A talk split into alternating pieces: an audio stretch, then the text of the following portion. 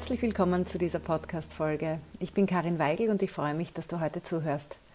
Diesen Podcast gibt es, weil es mir ein Anliegen ist, Frauen wie dich in ihrer Führungsrolle zu begleiten, zu bestärken, auf ihre innere Stimme zu hören und ihnen zu zeigen, wie sie auch in schwierigen Situationen souverän bleiben können.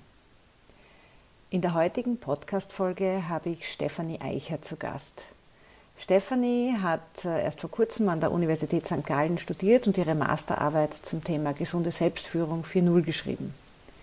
Darin geht es um Lösungsansätze für Führungskräfte in Bezug auf deren Selbstführung und mittels Interviews mit Führungskräften hat Stefanie zehn Handlungsempfehlungen abgeleitet, um als Leader oder Leaderin gesund und weniger gestresst zu sein. Ihre Arbeit wurde im September 2023 mit dem Deutschen Stauffenbiel Stiftungspreis in der Kategorie Talent Management ausgezeichnet. Stefanie lebt in Zürich und ist für eine große Schweizer Bank als Relationship Managerin tätig. In ihrer Freizeit liebt sie das Skifahren und die Berge, sie reist gerne und war im Zuge ihres Auslandssemesters an der kanadischen Westküste, wo sie sich unter anderem auch den Traum erfüllte, in den Whistler Mountains Skifahren zu gehen. Ja, aber auch andere Destinationen wie Hawaii oder Kuba haben sie fasziniert. Und erst kürzlich entdeckte sie Yoga als wertvolle Unterstützung für ihre eigene Selbstführung, wie wir später noch hören werden. Wir werden uns heute darüber unterhalten, was der Unterschied zwischen Selbstführung und Selbstmanagement ist, welche zwei Kernkompetenzen für gesunde Selbstführung essentiell sind und welche Handlungsanleitungen sich daraus nicht nur für Führungskräfte ableiten lassen. Ja, und natürlich gibt es abschließend auch wieder drei Tipps für dich als Leaderin. Ich wünsche dir viel Spaß beim Zuhören.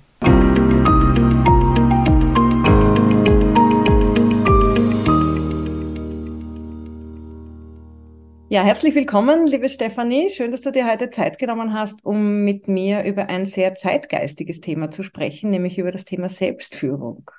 Herzlichen Dank, Karin, dass du mich eingeladen hast bin ja auf dich aufmerksam geworden äh, über ein LinkedIn-Posting von deiner Professorin, der Heike Bruch von der Hochschule St. Gallen, äh, in dem sie äh, deine Arbeit, die du geschrieben hast, deine Masterarbeit, die du geschrieben hast über das Thema gesunde Selbstführung, sehr gelobt hat. Und äh, da das ein Thema ist, das mich auch immer wieder beschäftigt und beschäftigt hat und vor allem auch die Führungskräfte, die ich begleite, immer wieder beschäftigt, habe ich mir gedacht, das ist sicher ganz äh, spannend, mit dir darüber zu sprechen heute.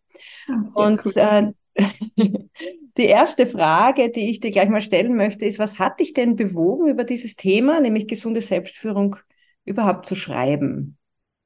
Ich war während des Studiums in einem Unternehmen tätig, noch nebenbei. Es war als Office Managerin. Ich habe für drei Mikrounternehmen gearbeitet und eines dieser Unternehmen war, oder die Führungskraft dort war Top Executive Coach für andere Führungskräfte. Und ich habe dort die Termine gemacht, Kaffee gebracht, so allgemeine Office Management Job. Und dort ist mir aufgefallen, ich hatte ja tagtäglich mit sehr vielen Führungskräften zu tun, die dort rein und raus gelaufen sind.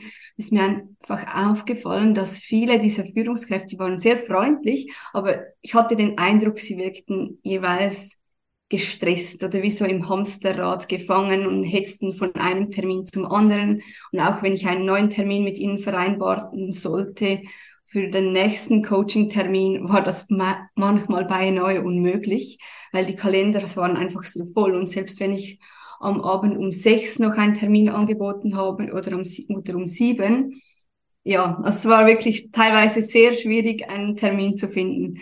Und deshalb habe ich dann für mich schon relativ schnell gemerkt, dass das, was ich da sehe, dass ich das nie selbst so möchte, also dass ich wenn ich in 20 Jahren dann selbst vielleicht Führungskraft bin, möchte ich nicht dort stehen und denken, okay, ich bin gestresst. Oder wenn ich mich als heutiges Ich dann dort sehen würde, dann möchte ich nicht so im Hamsterrad wirken. Und deshalb habe ich mich ja zu, begonnen, mit diesem Thema zu beschäftigen und mich dafür zu interessieren. Und bin dann so auf die gesunde Selbstführung gestoßen und habe ja meine Arbeit, Arbeit darüber geschrieben.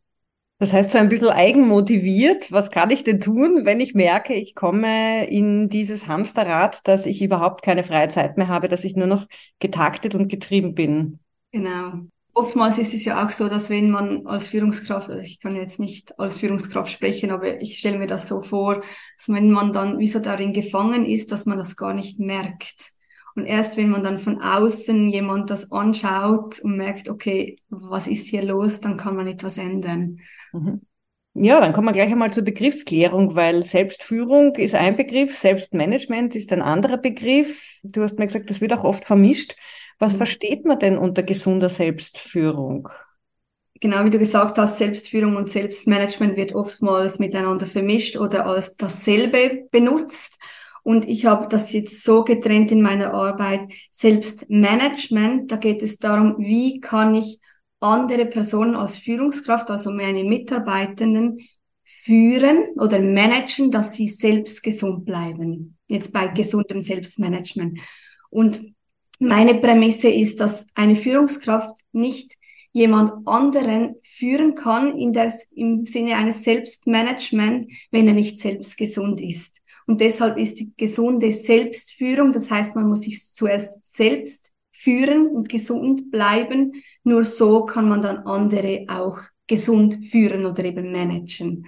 Und das ist so dieser Begriff Definition oder Unterscheidung. Bei Selbstführung geht es wirklich darum, wie kann ich mich selbst, ich als Individuum führen, um gesund zu bleiben. Mhm. Was muss ich da machen? Und dazu braucht es halt auch die Kenntnis von sich selbst und die Reflexion. Aber da kommen wir sicher Da kommen wir dann später noch dazu, genau.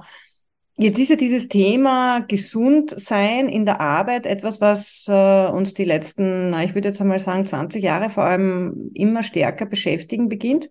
Was sind denn so Erscheinungen, die du beobachtet hast äh, im Zuge der, deiner Arbeit auch und im Zuge der Interviews, die du mit Führungskräften geführt hast, die dazu führen, dass ähm, man sich mit dem Thema einfach beschäftigen sollte, gesund zu bleiben in der Arbeit? Also ich habe ja die Arbeit im 2020 geschrieben, da war Corona gerade so auf dem ersten Höhepunkt, sage ich jetzt mal, und der Lockdown war ja im März in der Schweiz. Und ich habe im Sommer mit der Arbeit begonnen, als der erste Lockdown war vorbei, aber Corona war halt immer noch allgegenwärtig und auch in der Schweiz war es ja dann mit dem Lockdown in vielen Unternehmen auch so, dass man von zu Hause aus gearbeitet hat.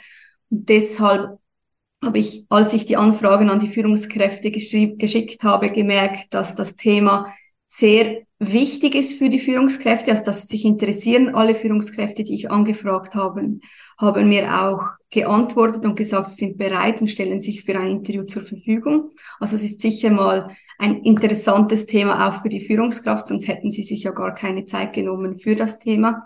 Und das, was ich aber gemerkt habe, ist, dass die Führungskräfte oder das Thema gesunde Selbstführung, Sie finden es interessant, aber Sie wissen noch nicht sehr viel darüber. Es ist erst so die Anfangsphase. Deshalb denke ich, Corona war wirklich ein Beschleuniger dieser New Work Bewegung, also das Arbeiten zu, von zu Hause oder von einem anderen Ort, flexible Arbeitszeitmodelle, das alles ist jetzt durch Corona sicher beschleunigt worden. Und das andere, was ich denke, ist auch noch relevant, ist der gesamte Gesundheitstrend, also dass man sich bewusster ist, was man essen soll oder dass man Sport machen sollte, dass, dass man das auch zelebriert und zeigt, hey schau, ich bin gesund, ich esse gesund oder ich gehe dreimal die Woche ins Fitness, dass man aber auch über die eigene Gesundheit beginnt zu sprechen. Es gibt ja immer mehr Beispiele, die sich auch öffentlich sagen, dass sie zum Beispiel psychisch krank sind oder an einem Burnout leiden. Das denke ich jetzt mal war früher noch nicht so der Fall wie heute. Mhm ja, das sind so diese Erscheinungen in der Arbeitswelt, die ich jetzt bemerkt habe. Und du mhm. schreibst ja auch in deiner Arbeit, dass es auf der Ebene des Individuums vor allem zwei Kernkompetenzen gibt, die ganz wichtig sind, wenn wir über das Thema gesunde Selbstführung sprechen, beziehungsweise die wichtig sind, um sich selbst auch gesund führen zu können. Was sind denn die und warum? Sind Selbstdisziplin und Selbstreflexion. Vielleicht kann ich noch einen Schritt zurückgehen und zuerst so wie einen Überblick geben über die Anforderungen und dann basierend daraus, wie habe ich die Kompetenzen abgeleitet, wenn das in Ordnung ist. Selbstverständlich. Gut. Also ich habe so gemacht, dass ich die, also meine Arbeit geht ja um die Anforderungen an Führungskräfte im New Work Kontext und dann welche Kompetenzen benötigen die Führungskräfte, um in diesem Kontext gesund zu bleiben. Und was ich gemacht habe, ist, ich habe die Anforderungen in verschiedene Cluster eingeteilt oder auf verschiedene Ebenen. Zum einen mal aus einer Umweltebene. Also viele Führungskräfte haben mir in den Interviews gesagt, ja, die Kundenerwartungen werden immer größer, der Wettbewerb verschärft sich, die Regularien beispielsweise im Finanzmarkt mit der, in der Schweiz mit der FINMA, die werden immer strenger. Und so ist die Anforderungen an Führungskräfte mit Blick auf diese Umwelt der Umgang mit einem kontinuierlichen steigenden Arbeits- und Leistungsdruck. Das ist mal so eine Anforderung mit Blick auf die Umwelt. Dann, wenn man eine Ebene tiefer geht, mit Blick auf die Organisation, dann haben die Führungskräfte oftmals davon gesprochen, dass sie spüren, dass sie viel mehr noch ein Vorbild sein müssen als früher. So dass man jetzt gerade auch mit Blick auf die neuen Arbeitsformen, dass die Mitarbeiter viel stärker hinschauen, was die Führungskräfte machen und wie sie dieses New Work leben. Und nur wenn sie dieses New Work auch leben, beispielsweise das Arbeiten von zu Hause oder halt die ganzen New Work-Thematiken, wenn sie diese vorleben, dann wird es eher akzeptiert im Unternehmen von den Mitarbeitern als sonst. Also diese Vorbildsfunktion von Top-Führungskräften wird im New Work-Kontext immer wichtiger auf Organisationsebene und auch die Anerkennung der Mitarbeitenden als zentrale Ressource.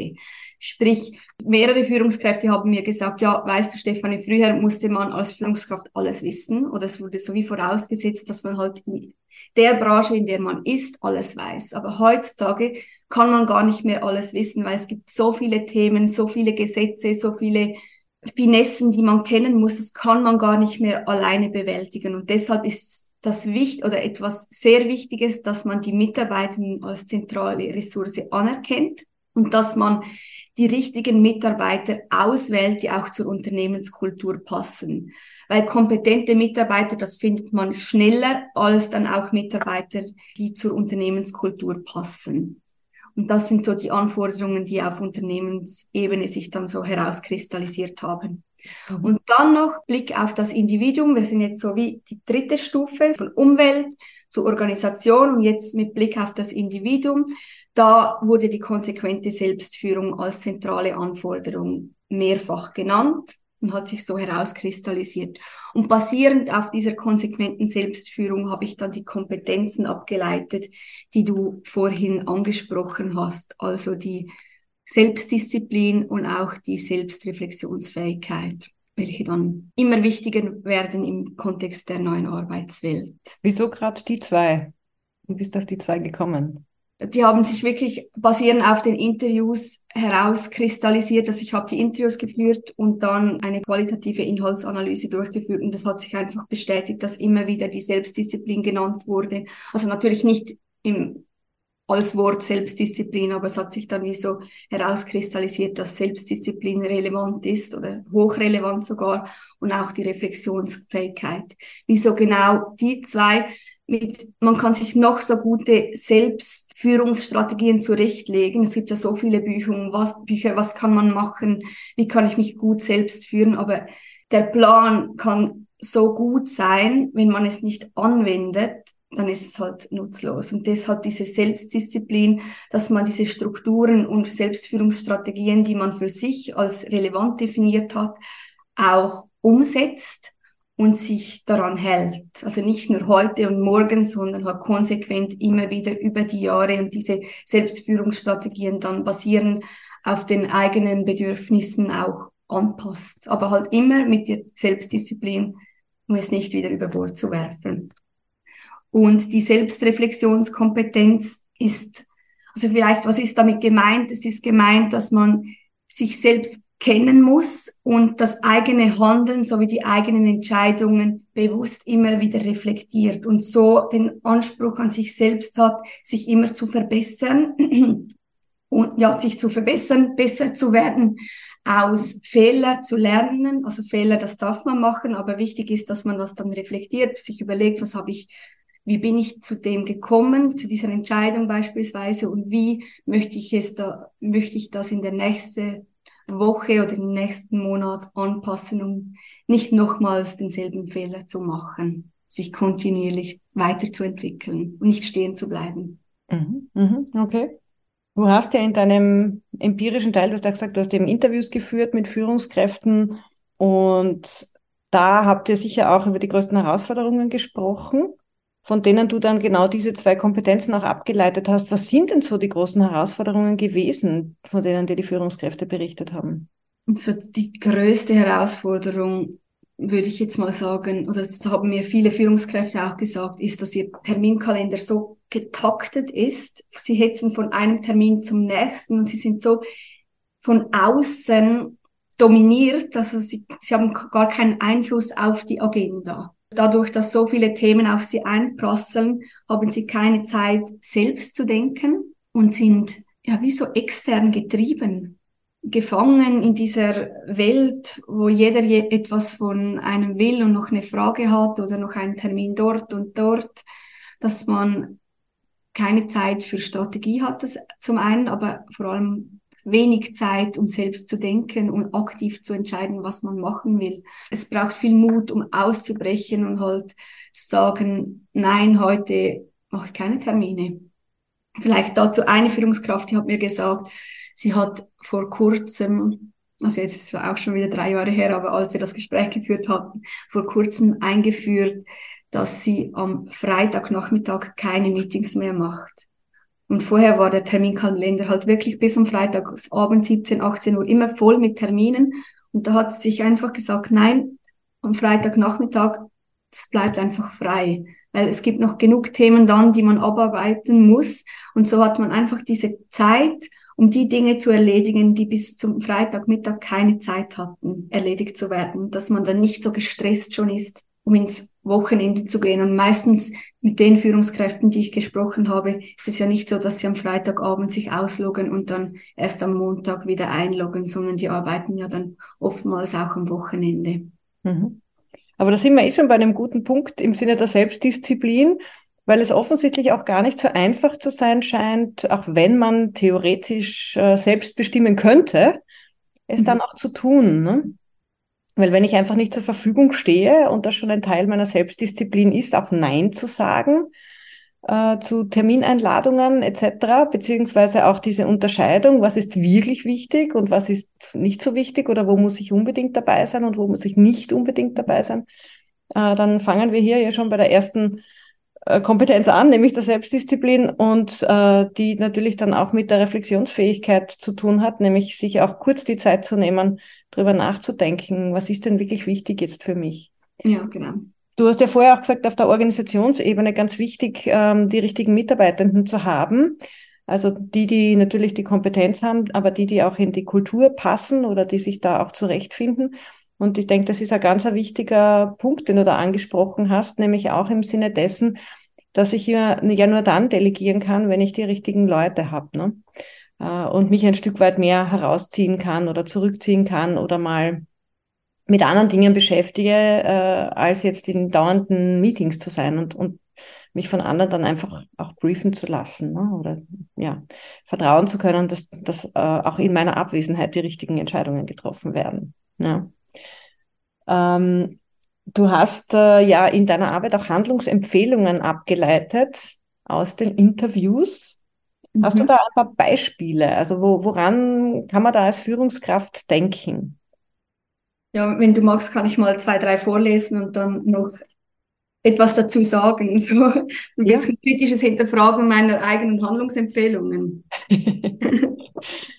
also, was eine Handlungsempfehlung, die ich in meiner Arbeit aufgenommen habe, ist verbindliche arbeitsfreie Zeiten am Abend festlegen. Zum Beispiel ab 21 Uhr das Mailpostfach nicht mehr überprüfen.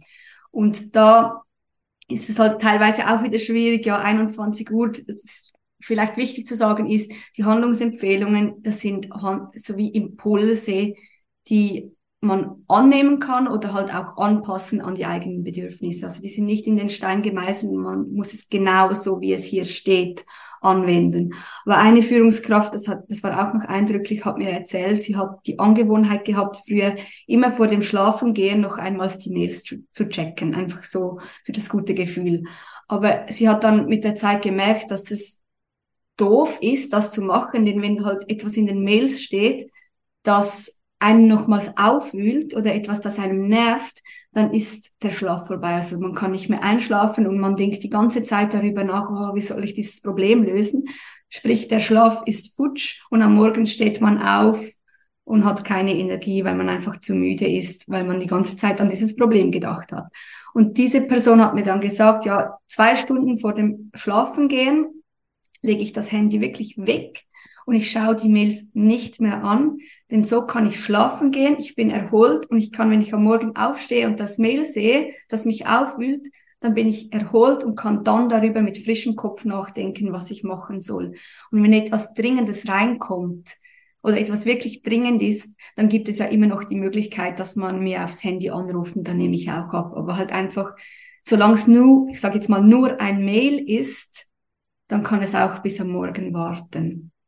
Das ist ja so auch ein bisschen der Fluch der dauernden Erreichbarkeit, den wir ja. in unserer heutigen Zeit haben, ne? dass einfach alles sofort verfügbar ist und äh, sich auf allen Geräten repliziert. Also wenn ich halbwegs Empfang habe, dann äh, und ein WLAN reicht schon, ne? dann, dann bin ich eigentlich immer erreichbar. Und äh, das ist sicher eine Riesenherausforderung, da auch irgendwann mal Stopp zu sagen oder auch Vereinbarungen zu treffen, ähm, wenn wirklich was Dringendes ist, so wie du gesagt hast dann kein Mail schreiben, sondern mich anrufen, ja. weil ansonsten kriege ich es einfach nicht mit. Also auch mit sich selber und mit den anderen Vereinbarungen äh, zu, zu treffen. Und meistens ist ja nichts, was äh, am Abend noch passiert, also in den, in den, seltensten Fällen ist das so entscheidend, dass es nicht bis zum nächsten Morgen warten kann. Ne? Ja, und es gibt immer Ausnahmen, klar, aber dann kann man wirklich ja. den Hörer greifen und anrufen und das Thema dann besprechen. Und dann ist auch klar, dass der Schlaf ruiniert ist, aber dann ist es halt nicht jeden Tag oder dreimal die Woche, hoffentlich. Ja, oder wegen Kleinigkeiten, die mich jetzt gerade ärgern, weil wieder jemand was nicht verstanden hat oder ja. nicht gemacht hat oder, oder so, ne? Ja. ja, genau. Ja, und hier ist halt auch wieder die Selbstdisziplin sehr wichtig. Halt einfach, dass man, wenn man sich so Regeln festlegt oder festsetzt, dass man sich dann auch daran hält. Aber ich, ich sehe es bei mir selbst. Ich habe es auch so angewendet, dass ich am Abend dann die Mails nicht mehr checke und ich versuche auch dann die privaten Mails nicht mehr zu checken. Aber ja, es ist so eine blöde Angewohnheit, dann vor dem Schlafengehen noch kurz WhatsApp und dann noch schnell Mails und ja. Ja, weil es einfach ein Knopfdruck ist oder ein, ein Fingertapper auf das Display und dann geht das auf und dann ja. kommt das alles rein. Ne? Es braucht keinen Aufwand. Wenn man jetzt den Laptop noch aufklappen müsste, Computer einstellen, ins Postfach gehen, das wäre schon mehr Aufwand als kurz auf dem Handy noch das Mail-Icon anzudrücken. Ja, genau. Mhm. Okay. Dann eine andere Handlungsempfehlung ist Have someone who kicks you in the ass. Eine Vertrauensperson, das kann ein Freund, ein Partner, Arbeitskollege, Mentor oder Coach sein, diesen suchen, der bereit ist, das Verhalten zu spiegeln und kritisch zu hinterfragen, ohne Sanktionen zu fürchten. Da geht es auch wieder um die Selbstreflexionskompetenz, also wenn man, oder allgemein auch um die Reflexionskompetenz, wenn man halt, je höher dass man in der Unternehmung ist, desto weniger bekommt man ja in der Regel aktives Feedback, was man verbessern könnte. Eine Führungskraft hat mir gesagt, dass sie jetzt noch nicht so lange CEO ist und sie hat das gespürt, dass sie jetzt, seit sie CEO ist, kommen die Leute viel weniger zu ihr, um zu sagen, was sie verbessern könnte. Also sie muss wirklich aktiv danach fragen, kommt nicht einfach so und sagt, ja, schau, Karin, das und das könntest du noch besser machen. Das traut man sich teilweise nicht oder man möchte dem Chef halt nicht etwas so direkt sagen, dass er verbessern könnte. Und deshalb hat sie sich jetzt einen Mentor gesucht, nein, Entschuldigung, einen Coach, der das eigene Verhalten spiegelt und da, dass sie so wie Feedback zu ihr und ihrem Führungsstil bekommt und sich auch da kon kontinuierlich verbessern kann. Aber es muss ja nicht unbedingt ein Coach sein, es kann auch ein guter Freund sein, der mit einem zusammenarbeitet, aber dem man halt vertraut und der auch keine Angst haben muss, Sanktionen zu fürchten, weil sonst wird das Feedback automatisch dann nicht mehr ehrlich sein. Mhm. Mhm.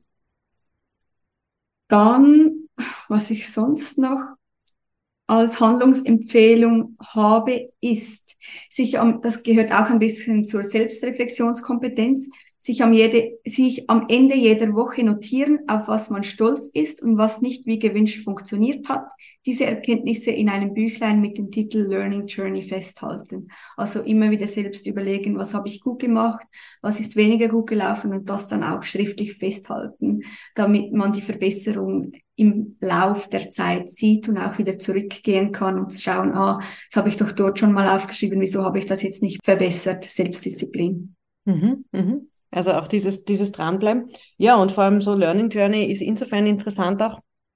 Ich mache das auch in meinen Führungskräfteprogrammen, weil man vergisst, wo man weggestartet ist. Mhm. Äh, also wenn man das so über eine Zeit lang führt, ja, und so wie du sagst, also das, das braucht auch gar nicht so großartig viel Zeit. Also ich empfehle das oft, dass man sich jeden Abend einfach fünf Minuten hinsetzt, wenn überhaupt, ja, und ganz kurz den Tagrevue passieren lässt äh, und sich auf den nächsten Tag einstimmt dass ähm, man, wenn man dann zurückblättert, so ein paar Monate zum Beispiel, dann völlig überrascht ist, das ist immer wieder das Feedback, das ich bekomme, dass, dass die Leute völlig überrascht sind, was sie für Probleme hatten Monate zuvor, die einfach keine mehr sind, weil man sich eben damit beschäftigt hat oder auch eben reflektiert hat und da durchaus auch neue ähm, Herangehensweisen dann findet oder einen anderen persönlichen Umgang und sich durch manche Dinge dann nicht mehr so stressen lässt, wie das vielleicht noch ein halbes Jahr zuvor war. Ne? Ja, genau. Ja, und oftmals ist es auch so, dass man die Ansprüche an sich selbst immer noch höher, noch höher stellt. Also wenn man etwas erreicht hat, dann hat man schon das nächste Ziel vor Augen und das nächste und das nächste. Und dadurch sind wie so die Dinge, die ja man schon erreicht hat, die gehen dann wie so, die sind wie normal und die schaut man nicht mehr gleich stolz an. Und wenn man dann halt das Büchlein hat und sieht, von wo kommt man, dann kann man das wieder mehr wertschätzen. Ja, absolut. Jetzt bist du ja Vertreterin äh, der Generation Z und äh, hast die, die Interviews wahrscheinlich mit Vertretern primär der Generation X und Y geführt. Also auch Menschen, die ganz anders aufgewachsen sind, beziehungsweise noch mit ganz anderen Themen in ihrer Sozialisierung auch beschäftigt waren, als das die jüngere Generation jetzt ist. Das, was ja am Arbeitsmarkt sichtbar und erkennbar ist, ist ja, dass, dass die Jungen jetzt ähm, ein, sagen wir mal, viel, viel mehr Wert legen auf eine ausgewogene Work-Life-Balance. Die Älteren tun das mittlerweile auch, aber die haben das vielleicht früher zu Beginn ihrer Arbeitskarriere noch nicht äh, so getan. Aber dass die Jungen jetzt schon einen, also dem, dem Thema Work-Life-Balance einen hohen Stellenwert einräumen. Und das sieht man ja in der ganzen New Work-Bewegung und den, den digitalen Nomaden und wie sie alle heißen, diesen ganzen ja, Arbeitsformen, dass man möglichst frei auch arbeiten kann. Äh, wie sieht denn das für dich persönlich aus? Wie schaffst du denn deine Selbstführung? Hat deine Masterarbeit da etwas dran verändert, dir das eine oder andere bewusster gemacht? Ja, also ich habe ja, ich würde schon sagen, dass ich jetzt das, das durch die Arbeit ist meine Selbstführung bewusster geworden, halt einfach dadurch, dass ich mich sehr lange mit dem Thema befasst habe und jetzt so die Prozesse dahinter kenne und ich mich dann manchmal wie so selbst von außen betrachte und denke, okay, ist das jetzt gesunde Selbstführung, was du da machst oder nicht und mich dann wie selbst ertappe, wenn ich es nicht mache oder halt auch in Situationen, wo ich es mache und dann stolz auf mich bin, dass ich es tatsächlich anwende. Also jetzt so als Beispiel, mittlerweile weiß ich ziemlich gut, was mir gut tut, also welches, was meine Ressourcen sind, um gesund zu bleiben. So mit beispielsweise Freunde, Familie und ich habe jetzt seit diesem Jahr mit Yoga begonnen und das ist wirklich etwas, das ich am Anfang noch dachte, so ja, ist ein bisschen so ein Trend, den man halt einfach auch mal ausprobiert. Aber ich habe jetzt für mich gemerkt, es tut gut, mir persönlich einfach einmal in der Woche, um abzuschalten und an nichts anderes zu denken, als wie so an mich und meinen Körper dann in diesen 70 Minuten. Und ja, ich denke schon, dass die gesunde Selbstführung dadurch, dass ich die Arbeit geschrieben habe, eben, wie gesagt, aktiver lebe als vielleicht andere oder mir halt einfach bewusster bin, was es ist und wie man die gesunde Selbstführung auch anwenden kann. Aber wie gesagt, ich, ich erwische mich auch. Also ich bin nicht perfekt und arbeite auch manchmal zu viel, zu lange Und deshalb, es gibt sicher noch viel zu tun. Und es, ich finde es auch immer ein bisschen schwierig, wenn man, ja, schwierig ist vielleicht ein zu starkes Wort, aber dass nur die jungen Leute sich mit New oder mit der New Work-Life-Balance beschäftigen. In meinem Umfeld zumindest ist es so, dass viele, die studiert haben, jetzt auch an der Uni St. Gallen, die arbeiten auch sehr viel im Moment. Und das ist halt wie so am Anfang muss man auch oftmals viel arbeiten, um dann einfach weiterzukommen. Aber was bei unserer Generation vermutlich, das habe ich nicht erforscht, aber das würde ich jetzt mal so behaupten, anders ist, dass wir uns bewusster sind, dass wir arbeiten für den Job, aber auch noch ein Leben daneben haben und dann halt mal ein verlängertes Wochenende einfach weggehen oder mal unbezahlt Urlaub gehen nehmen und die Welt bereisen, dass wir das viel eher tun und uns auch trauen, das zu machen, als das meine Eltern gemacht hätten. Was, die haben das nie gemacht und das ist auch gar nicht zur Diskussion gestanden, so etwas zu machen. Ich denke, das ist heutzutage schon anders geworden, einfach dadurch, dass wir denken, das Leben ist nicht nur Arbeit. Es macht Spaß zu arbeiten, aber man muss das Leben auch noch genießen. Mhm. Es gibt auch noch was anderes. Und die Möglichkeiten sind natürlich heute ähm, aus vielerlei Gründen äh, doch größer geworden, als sie vielleicht noch vor 20, 30 Jahren waren. Ne? Das, ja. Also auch die Firmen sind offener geworden, es gibt viel mehr Angebote, äh, als es vielleicht noch vor, vor 20, 30 Jahren gab. Mhm, absolut. Was ist denn so die größte Herausforderung für dich in Bezug auf deine Selbstführung? Größte Herausforderung ist meistens, dass ich priorisiere und triagiere. Das mache ich nicht immer. Ich denke immer so, wenn da ein neues Mail kommt, oh, das muss ich sofort bearbeiten, das ist wichtig. Auch wenn das irgendwie noch fünf Stunden warten könnte, da muss ich mich jeweils selbst wieder daran erinnern, dass Triagieren, Priorisieren und auch Delegieren, dass man halt die Hilfe annimmt und etwas auch abgibt, dass ich die Dinge mache, die in meinem Kompetenzbereich liegen oder in meinem Aufgabengebiet und nicht auch noch die Arbeit für alle anderen erledige. So, das ist so die größte Herausforderung für mich. Und das ist auch eine der Handlungsempfehlungen, ne? das Priorisieren und das Delegieren und das Triagieren. Genau, genau. Mhm. Da muss ich sicher noch daran arbeiten. Das konsequenter durchführen, mit mehr Selbstdisziplin noch. An die Sache gehen, ja, genau. genau. Wenn wir uns in 25 Jahren jetzt zum Beispiel wieder treffen, was wirst du mir denn dann aus deinem Leben in Bezug auf deine Selbstführung erzählen? Was hast du in diesen 25 Jahren gelernt? Was hast du umgesetzt? Wo hat deine Arbeit eine Rolle gespielt, vielleicht auch noch nachhaltig? Und was waren denn die großen Herausforderungen für dich, wenn du so in die Zukunft, aus der Zukunft zurückschaust? Ja, also die größte Herausforderung wird sicher sein, dass ich zu viel arbeite. Ich bin eher jemand, der zu viel arbeitet als zu wenig, dass ich mich da wirklich die Selbstdisziplin habe, auch mal Nein zu sagen, wenn ich etwas nicht machen kann, möchte, sollte. Und ich hoffe, dass wenn wir uns in 25 Jahren wiedersehen, dass ich mich kontinuierlich verbessert habe, dass ich eine wirklich gesunde Selbstführung habe, dass ich mich noch besser kenne und weiß, was mir gut tut und dass ich das auch konsequent dann umgesetzt habe in dieser Zeit, wie eben die Triagierung und Priorisierung, dass ich sagen kann, Karin, das habe ich jetzt gut gemacht. Das hat super funktioniert. Perfekt. Genau. Ja.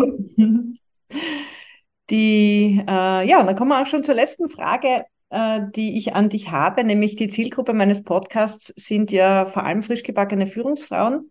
Mhm. Welche drei Tipps hast du denn, jetzt vor allem an Frauen, die gerade äh, eine neue Führungsrolle übernommen haben oder die auch eine Führungsrolle anstreben, in Bezug auf ihre Selbstführungskompetenz? Worauf sollten sie denn achten und was sollten sie tun? So, mein erster Tipp ist, dass sie wirklich immer wieder reflektieren, so wie ich das gesagt habe, Selbstreflexion, aber auch Reflexion, also entweder sich selbst immer wieder zu reflektieren, beispielsweise einmal die Woche, wie in der Handlungsempfehlung geschrieben, sich überlegen, was ist gut gelaufen, was habe ich gut gemacht in dieser Zeit und was möchte ich die nächste Woche verbessern und wie kann ich das verbessern.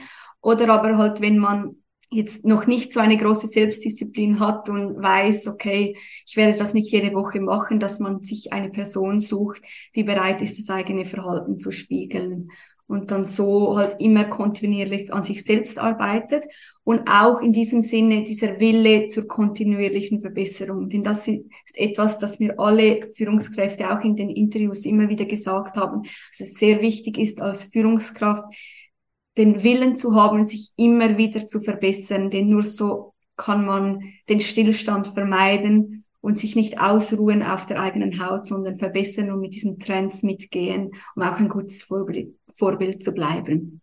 Das ist Tipp Nummer eins. Dann Tipp Nummer zwei, sich selbst bewusst sein oder bewusst werden, aus was man Energie schöpfen kann. Also wo ziehe ich meine Energie her? Was sind meine Ressourcen, mit denen ich dann die Anforderungen, die an mich gestellt werden, bewältigen kann?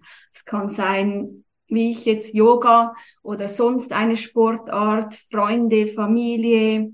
Jemand hat gesagt in den Interviews, dass sie jeweils fliegen gehen also sie sind auch noch Hobbypiloten, können dann das Ganze von oben betrachten. Dann ist es halt wie schon eine andere Ebene und man kann sich entspannen. Es kann aber auch sein, dass man in die Berge geht, dass man einfach für sich selbst diese Ressourcen und die Ressourcen erkennt, die einem helfen, gesund zu bleiben. Und das muss jeder für sich selbst definieren. Und sich vor allem, glaube ich, auch genug Zeit nimmt dann dafür. Ne? Das ist, glaube ich, die größere Herausforderung und das nicht immer zur Seite schiebt. Ne? Genau, das ist nämlich Tipp Nummer drei, dass man ah. sich das dann bewusst einplant, dass man es auch macht und dass man sich nicht, also ja, Regeln sind da, um, zu um gebrochen zu werden. Nein, eben nicht in diesem Fall, sondern dass man sich diese Regeln festlegt und dass man es dann auch macht. Und wenn man es im Kalender hat, dann ist der erste Schritt ja schon getan. Und dass man dann halt den Termin nicht wieder verschiebt und die Sportsession auf nächste Woche, sondern nein,